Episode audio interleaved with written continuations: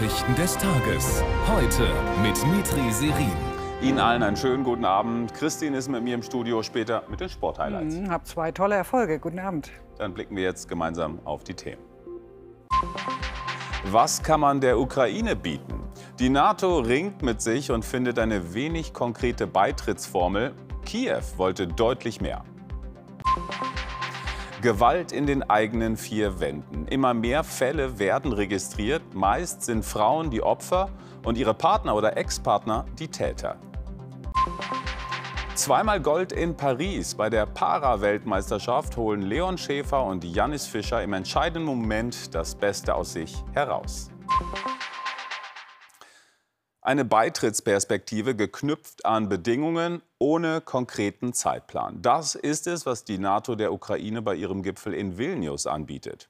Gegen einen schnellen Beitritt hatten sich vorher schon die USA und Deutschland ausgesprochen. Beide setzen vorerst weiter auf Waffenlieferungen. Berlin kündigte ein Paket über mehrere hundert Millionen Euro an.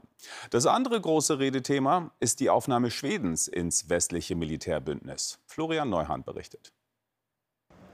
Er bekommt an diesem Tag extra Applaus. Der schwedische Ministerpräsident, der bald gleichberechtigt mit am Tisch sitzen darf, nachdem die Türkei gestern ihre Blockade des schwedischen NATO-Beitritts doch noch aufgegeben hatte. Wir suchen Schutz durch das Bündnis. Aber alle sollten auch wissen, dass auch wir das Bündnis sicherer machen werden, und zwar auf lange Sicht.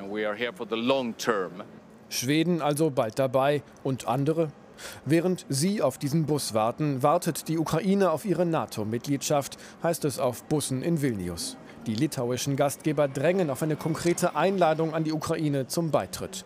Doch sowohl die USA als auch Deutschland sperren sich dagegen, setzen stattdessen auf konkrete Hilfe. Der Bundeskanzler verkündet in Vilnius ein neues Paket an Waffenlieferungen, insgesamt 700 Millionen Euro schwer. Jetzt geht es darum, dass wir die Ukraine aktiv unterstützen bei der Verteidigung ihrer Souveränität und Integrität. Eine Einladung an die Ukraine, so heißt es am Ende, könne man aber erst aussprechen, wenn die Verbündeten sich einig und Voraussetzungen erfüllt sind. Dass man dann irgendwann auf einen Aktionsplan zum Beitritt verzichten will, das versucht der Generalsekretär später als großen Fortschritt zu verkaufen. Das ist ein großer Schritt. Nie hat sich die NATO stärker zu einer Mitgliedschaft der Ukraine geäußert. Einer aber ist verärgert. Schon vor seiner Landung in Vilnius bezeichnet der ukrainische Präsident Zelensky die Einigung als absurd. Am Abend umjubelter Auftritt mitten in Vilnius. Die NATO, sagt Zelensky, werde die Ukraine sicherer machen, die Ukraine, die NATO aber auch stärker. Ines Trams ist für uns in Vilnius beim NATO-Gipfel. Ines, die NATO gibt der Ukraine grundsätzlich eine Beitrittsperspektive, allerdings ohne Zeitplan. Was ist die Formel wert? Naja, der Kompromiss, auf den man sich hier geeinigt hat, beinhaltet, dass man im Fall der Ukraine auf den bisher üblichen, sehr langwierigen Beitrittsprozess verzichtet. Aber im Gegenzug stellt man Bedingungen. Man will eine künftige mögliche Einladung an die Ukraine nur aussprechen, wenn sie bestimmte Voraussetzungen erfüllt, die von nun an in einem jährlichen Rhythmus überprüft werden sollen. Da geht es beispielsweise um den Demokratisierungsprozess in der Ukraine oder den dortigen Kampf gegen die Korruption. Wie lange das alles dauert, völlig unklar, auch wenn NATO-Chef Stoltenberg heute gesagt hat, man hätte nun der Ukraine einen ganz klaren Weg in die NATO aufgezeigt. Ich denke, es war einfach der kleinste gemeinsame Nenner, auf den man sich hier einigen konnte, denn die NATO zeigt sich zerrissen zwischen den baltischen Staaten und Polen beispielsweise auf der einen Seite, die gerne der Ukraine einen konkreteren Weg aufgezeigt hätten und auf der anderen Seite Staaten wie den USA oder Deutschland, die hier in Vilnius ganz klar auf die Bremse getreten sind. Das Bild der Geschlossenheit, das die NATO von hier aus vor allem in Richtung Moskau senden möchte, hat also Risse. Überhaupt keine Frage. Auch das zeigt dieser etwas krampfhafte Kompromiss. Ines, hab vielen Dank für deine Einschätzung nach Vilnius. Russland werde angemessen und zeitnah auf die NATO-Aufnahme Schwedens und die mögliche der Ukraine reagieren, so Außenminister Lavrov. Russischen Beschuss gab es auch heute wieder. Dabei wurde eine Frau in der Region Cherson getötet. Attacken auf die Hauptstadt wurden nach ukrainischen Militärangaben abgewehrt. Dort geben sie die Hoffnung auf einen raschen NATO-Beitritt nicht auf, wie der Bericht von Alexandra Vacano zeigt.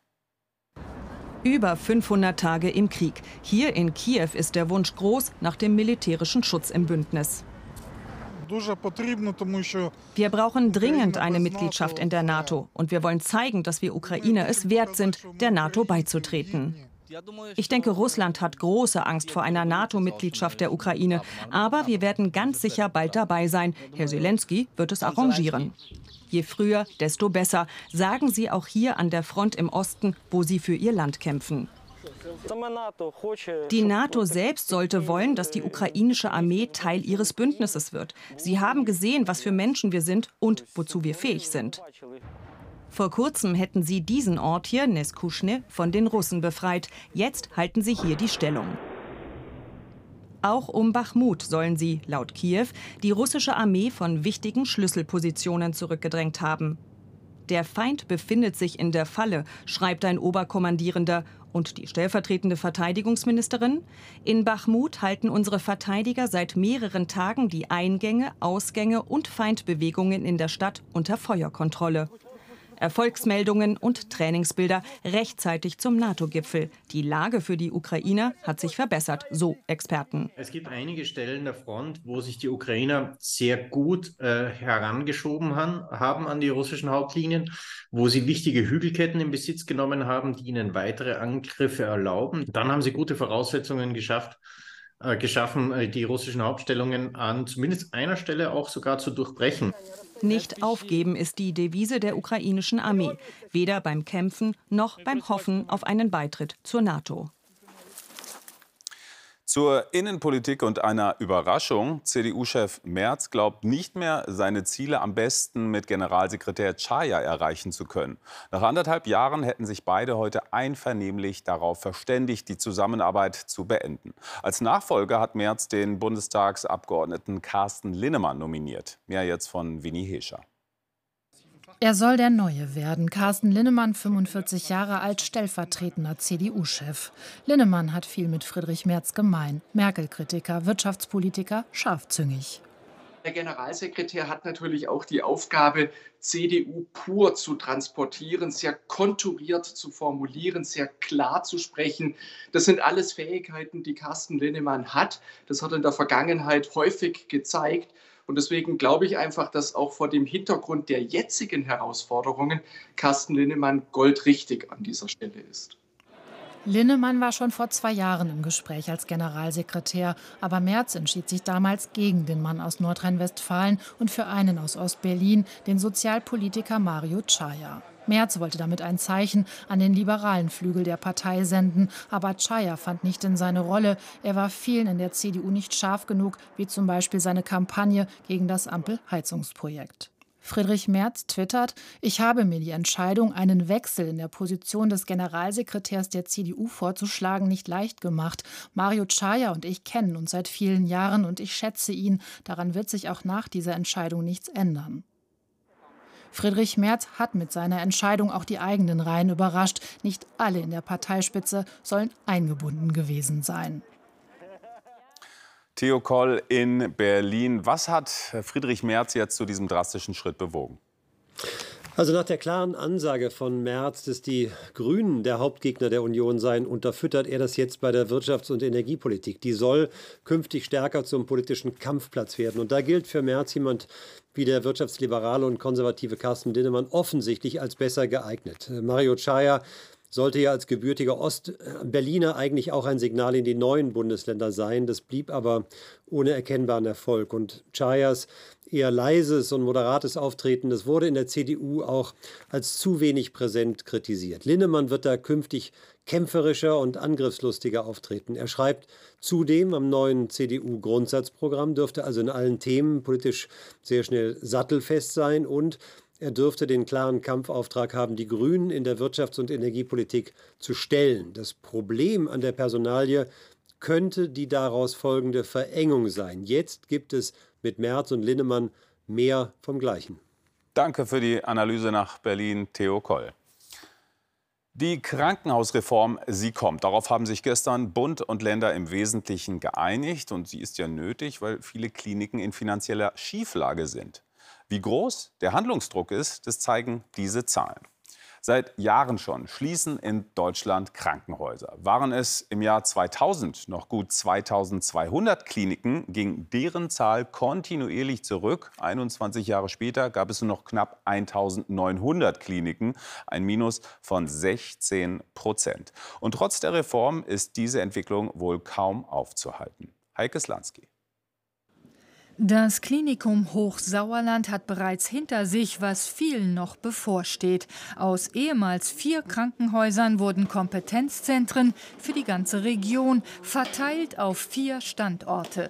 Darunter ein neues Notfallzentrum. Hier geht die Rechnung auf, für viele andere Kliniken aber nicht. Energiekosten werden ausgeglichen bis zum ersten Quartal 24. Aber darüber hinaus haben wir natürlich eine Inflationsrate, die nicht abgedeckt ist.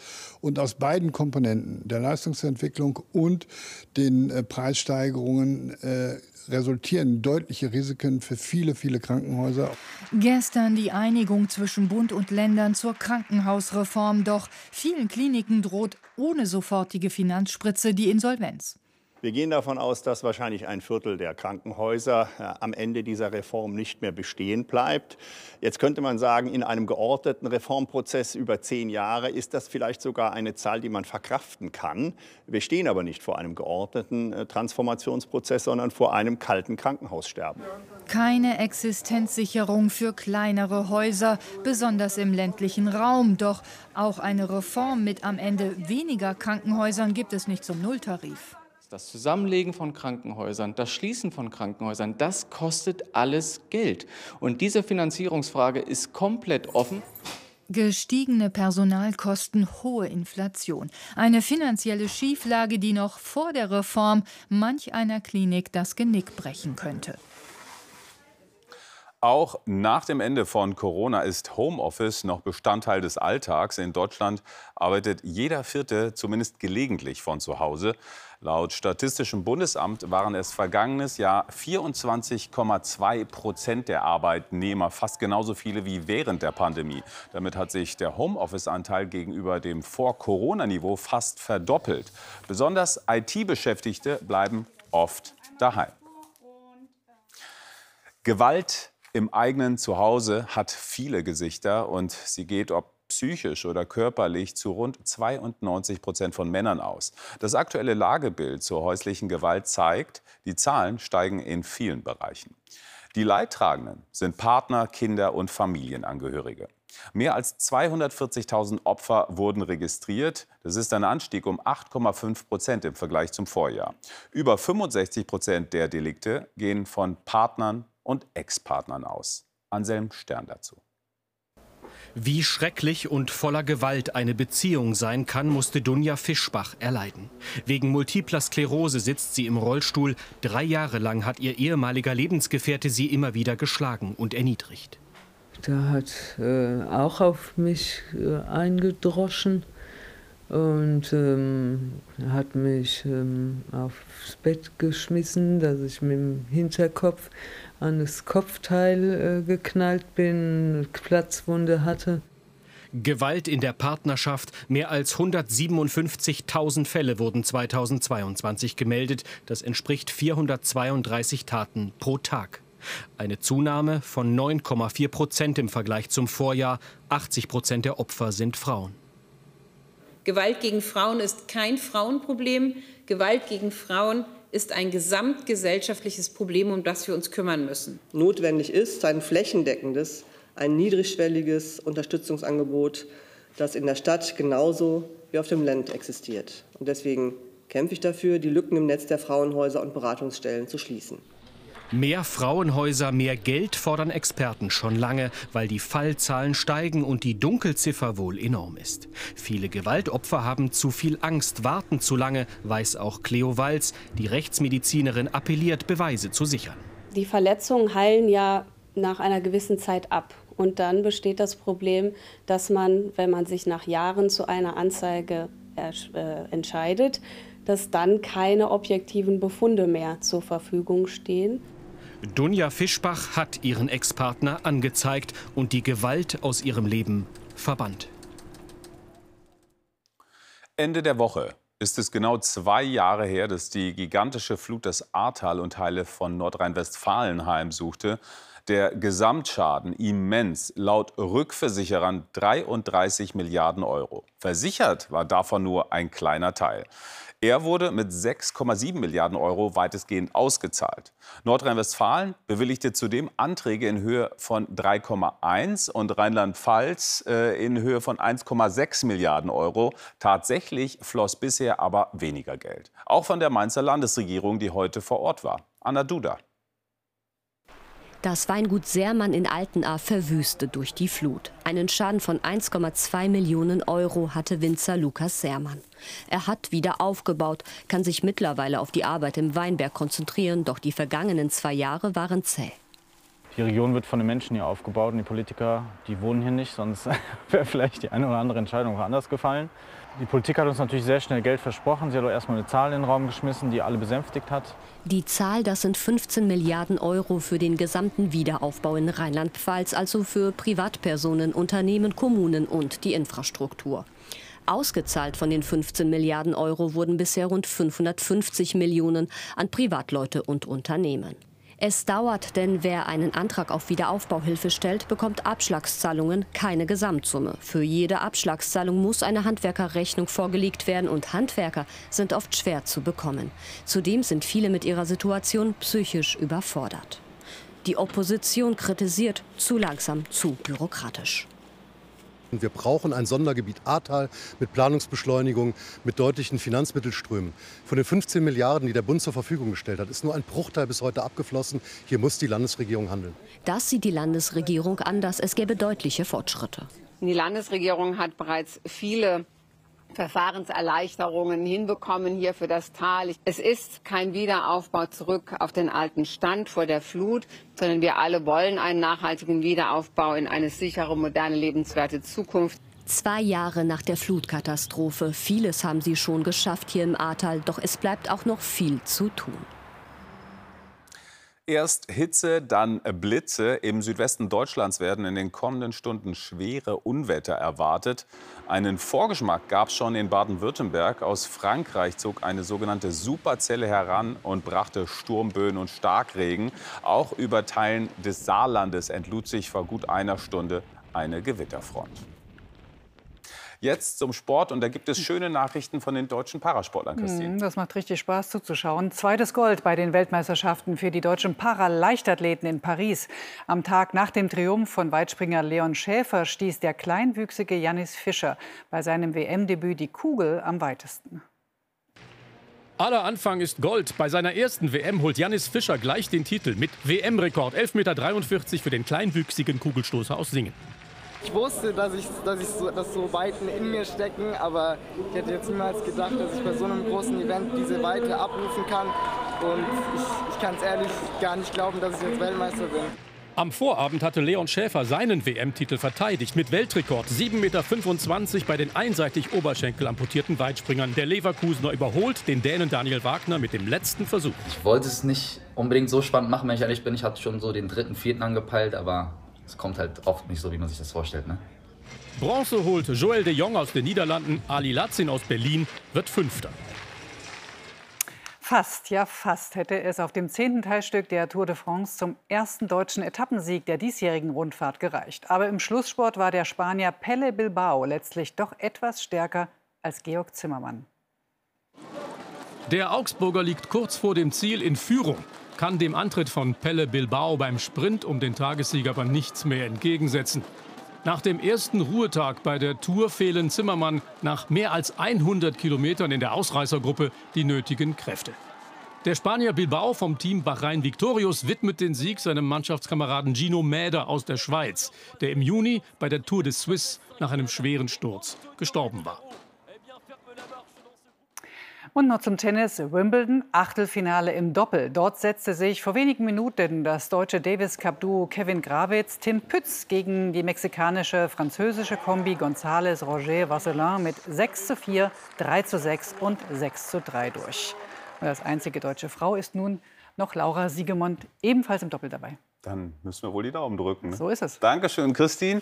Wer noch nicht genug hat von Gluthitze, der könnte sich nach Island aufmachen. Schauen Sie mal, was da im wahrsten Sinne des Wortes zu bewundern ist, nämlich diese Hitze, ein Naturschauspiel, das der Vulkan Fagradalsfjall, ich hoffe, ich habe es richtig ausgesprochen, liefert. Über mehrere hundert Meter entlässt die Erde aus einer Spalte glutrote Lava. Das Ganze nimmt bizarre Formen an. Das ist, ja, wenn man so will, vergängliche Schönheit, die da so sprudelt. Und der Erdspalt, der schließt sich wohl schon wieder. Wann die Gewitter bei uns nachlassen und wie es weitergeht, erfahren Sie gleich von Katja Hornefer. Für 21.45 Uhr empfehle ich Ihnen das Heute-Journal mit Marietta Slomka. Das war's von uns. Morgen gerne wieder. Für Sie noch einen schönen Abend.